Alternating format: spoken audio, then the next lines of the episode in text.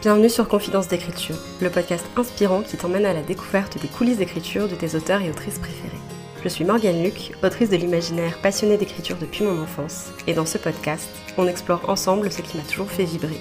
Les routines des écrivains et écrivaines, leurs plus grands rêves, mais aussi leurs peurs et leurs doutes, leur vision de l'écriture, et bien plus encore. Retrouve-moi chaque semaine autour d'une tasse de thé pour recueillir les confidences de nos invités. Bonne écoute il y a un truc que j'avais déjà entendu dire mais que j'avais jamais eu l'occasion d'expérimenter par moi-même jusque-là. Mais c'est le fait que deux projets sont forcément complètement différents. On n'a jamais le même processus d'écriture d'un projet à un autre. Et je suis en train de le vivre et pour moi c'est complètement vrai. Hello, bienvenue dans ce nouvel épisode de Confidence d'écriture. J'espère que vous allez bien, j'espère que vos projets créatifs se portent bien et aujourd'hui, on est là pour discuter des changements dans mon process d'écriture entre le premier jet de frontières numériques et le premier jet de mon projet LRDM. La dernière fois que j'ai enregistré un épisode en solo, je vous disais que j'enregistrais dans le noir tellement il faisait chaud. Aujourd'hui, le temps est quand même beaucoup plus clément, donc j'enregistre avec le Velux ouvert, donc si jamais vous entendez des petits piou des petits pépiments d'oiseaux, c'est pour ça. Récemment, du coup, j'ai repris l'écriture d'un premier jet. Alors, c'est techniquement mon deuxième premier jet et ça a son importance. Mais j'ai repris l'écriture d'un premier jet et forcé de constater que je l'écris pas du tout de la même façon que j'avais écrit Frontières numériques. C'est un processus euh, un peu à part en fait. Forcément, il y a beaucoup de trucs en commun parce que c'est toujours moi l'autrice et j'ai toujours une façon de fonctionner qui me convient. Mais il y a des trucs qui changent et j'avais envie de vous en parler un petit peu aujourd'hui. Le premier gros changement pour moi, c'est que le premier jet de LRDM est beaucoup moins chaotique et il est un peu plus réfléchi. Quand j'ai écrit Frontières numériques, le premier jet, ça faisait un moment que j'avais pas écrit, ça faisait un moment que je voulais me relancer dedans. Je savais que j'allais trouiller, je savais que j'avais pas tous les tenants et aboutissants, donc je savais que ça allait être un peu le bordel. C'est un peu ce qui s'est passé, puisque du coup, dans ce premier jet, on peut trouver notamment des tests de narration et de point de vue qui changent en plein milieu du récit. À la base, tout le premier jet était narré du point de vue d'Auguste, sauf pour un chapitre de J qui s'est tapé l'incruste en plein milieu parce que je voulais voir si ça rendait bien. Spoiler alert, ça rendait tellement bien que finalement le roman est devenu multi-point de vue. J'avais aussi des relations et des dynamiques entre personnages qui ont changé du tout au tout au fur et à mesure de l'écriture et au fur et à mesure que j'apprenais à connaître mes personnages et à les comprendre. Et puis j'avais des passages entiers que je résumais un peu en mode bah là il se passe ça mais j'ai pas trop envie de l'écrire parce que je suis pas sûre donc euh, voilà. là pour le premier jet de LRDM c'est beaucoup moins chaotique et c'est beaucoup plus réfléchi notamment parce que maintenant que j'ai déjà écrit un premier roman je me connais quand même mieux. C'est-à-dire que je savais déjà en commençant LRDM que ça allait être un roman à multiples points de vue. Et c'est là que le fait que ce soit un deuxième premier jet aide aussi beaucoup, puisque j'ai tenté d'écrire ce roman une première fois en février 2023, et à ce moment-là, il n'y avait qu'un seul point de vue et ça fonctionnait pas. Donc très vite, quand j'ai décidé après d'arrêter le roman pour faire une vraie pause dessus, je savais que j'allais pas réutiliser ce que j'avais déjà écrit et je savais aussi que j'allais changer ça et j'allais directement passer sur un premier jet en multiples points de vue. Qui est un truc que j'avais jamais fait jusque-là, donc c'est plutôt intéressant et je pense que c'est aussi ça qui me force à plus de réflexion. Après, de la même façon que Frontières numériques était un premier jet de découverte, là je découvre quand même beaucoup de choses. Mais j'avais déjà plus les dynamiques de mes personnages en tête avant de commencer, même si j'ai pas forcément tout leur passé et tout leur caractère, toute leur personnalité, toute leur réflexion. Il y a beaucoup de choses que je déroule au fur et à mesure de l'intrigue, donc il y aura forcément des, des trucs à repasser et à retravailler à la réécriture, mais il y a une base de réflexion qui fait que le premier jet est plus propre et plus travaillé que ce que j'avais pour Frontières numériques. Un autre truc qui a beaucoup changé aussi, c'est que comme Frontières numériques c'était un jet chaotique, je me relisais pas avant de commencer à écrire. Je relisais pas la scène d'avant pour me replonger dans l'intrigue. La veille, je me laissais juste une petite phrase pour redémarrer l'écriture le lendemain. Et je partais là-dessus et je fonçais un peu tête baissée parce que mon objectif c'était pas de faire un truc propre, c'était juste d'écrire et de reprendre l'habitude d'écrire. Là, c'est pas tout à fait le cas. Et j'ai quand même envie d'avoir des scènes qui soient un petit peu bah, dans une certaine continuité. J'ai quand même envie de creuser un peu l'aspect émotionnel de mes personnages et tout ça. Je suis plus précise et plus pointue sur certains aspects, même si encore il y aura beaucoup de changements à la réécriture. Du coup, je relis ce que j'ai écrit la veille avant de me remettre à écrire pour avoir une continuité dans mes scènes et pour avoir une émotion qui file au fur et à mesure de mes scènes. Le troisième truc qui a beaucoup changé, c'est que j'écris en musique avec une playlist pour LRDM. Et c'est une playlist qui s'étoffe au fur et à mesure. Ça, ça m'était pas du tout arrivé avec Frontières numériques parce que pour le premier jet, j'écrivais un peu en musique, mais c'était des playlists, euh, comment dire, instrumentales sur YouTube, donc beaucoup de piano et des trucs qui n'avaient pas du tout rapport avec l'univers. Enfin, c'était du piano assez classique euh, parce que moi j'aime beaucoup ça. Donc vraiment rien à voir avec le vibe cyberpunk. Mais j'écrivais pas tout le temps en musique Ça m'arrivait plein de fois de juste pas le faire. Et je m'inspirais pas vraiment de la musique pour me plonger dans une ambiance ou quoi que ce soit. C'était plus euh, quelque chose pour m'occuper l'esprit, je dirais.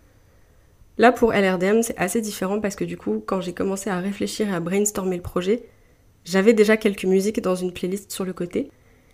Et en ce moment, j'ai quand même besoin de beaucoup de musique pour pouvoir m'isoler dans ma tête et dans mon univers et tout ça. Et je me suis rendu compte en mettant des playlists un peu aléatoires sur YouTube, en découvrant des artistes et tout ça, que j'avais beaucoup de chansons qui m'inspiraient des sentiments pour mes personnages et des scènes dans le roman. Du coup, je les ajoute au fur et à mesure à la playlist et c'est assez impressionnant parce que jusque-là, j'étais très sélecte en musique. Et par exemple, les musiques de la playlist de Frontières numériques qui représentent un petit peu mes personnages et certaines ambiances et tout, j'ai jamais écrit avec. C'était plus euh, quand j'allais me balader, je les écoutais et ça me permettait de me plonger dans l'univers, mais je les avais jamais avec moi quand j'étais en train d'écrire. Et là, bah, du coup, c'est très différent parce que c'est complètement l'inverse. Genre, je les ai avec moi quand je suis en train d'écrire, ça me permet de me mettre un peu dans le mood et tout. Et même si au final, au fur et à mesure de ma séance, la musique elle passe un peu en arrière-plan, j'en arrive presque à ne plus l'entendre, bah ça m'aide beaucoup, mine de rien. Et je visualise des scènes très très précises sur certaines parties de musique et tout ça, des arcs narratifs, des arcs de personnages très très précis par rapport à certaines chansons. Donc je pense que c'est une playlist qui va m'accompagner un petit moment pendant l'écriture.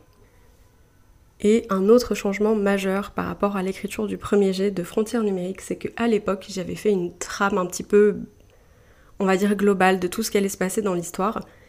Et je la suivais un petit peu au fur et à mesure et je me butais aux obstacles un peu au fur et à mesure.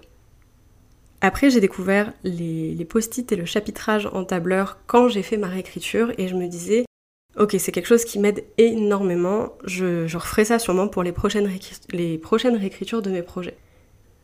Et au final, j'ai même pas attendu la réécriture de LRDM pour utiliser un chapitrage et un tableur.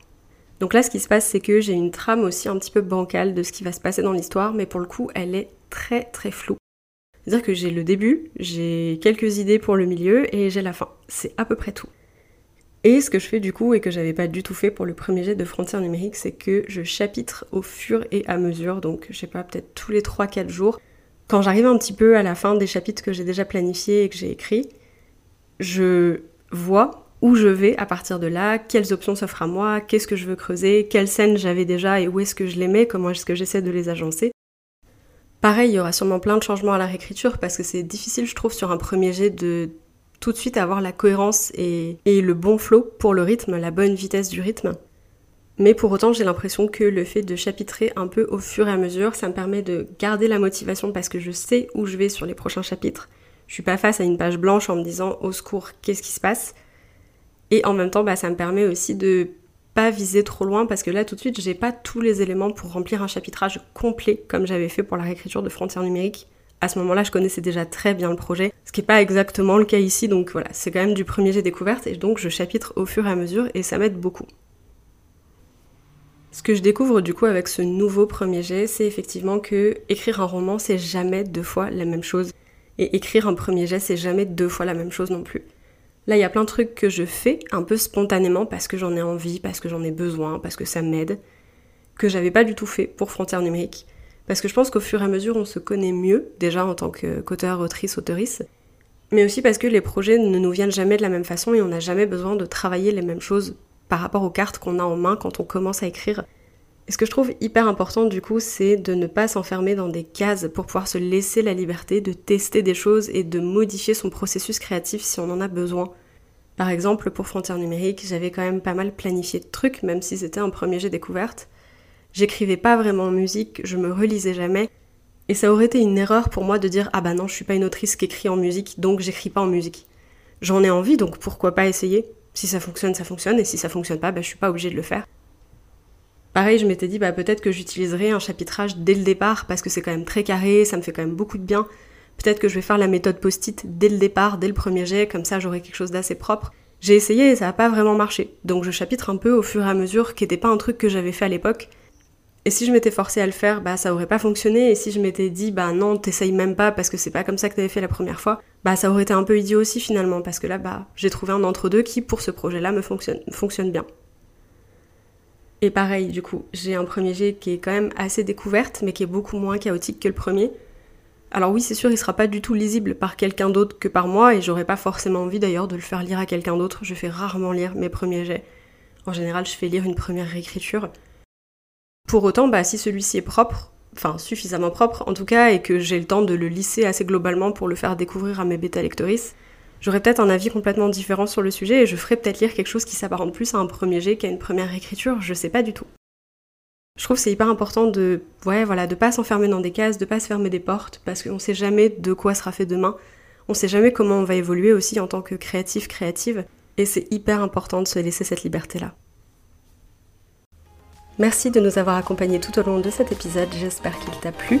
Tu peux retrouver les liens de nos invités dans les notes de l'épisode et suivre le podcast sur Instagram à confidence d'écriture pour découvrir toujours plus d'auteurs et d'autrices inspirantes. N'hésite pas à soutenir le podcast en lui laissant une note sur ta plateforme d'écoute. Quant à nous, on se retrouve tous les lundis et tous les jeudis pour un nouvel épisode. Et en attendant, bonne écriture.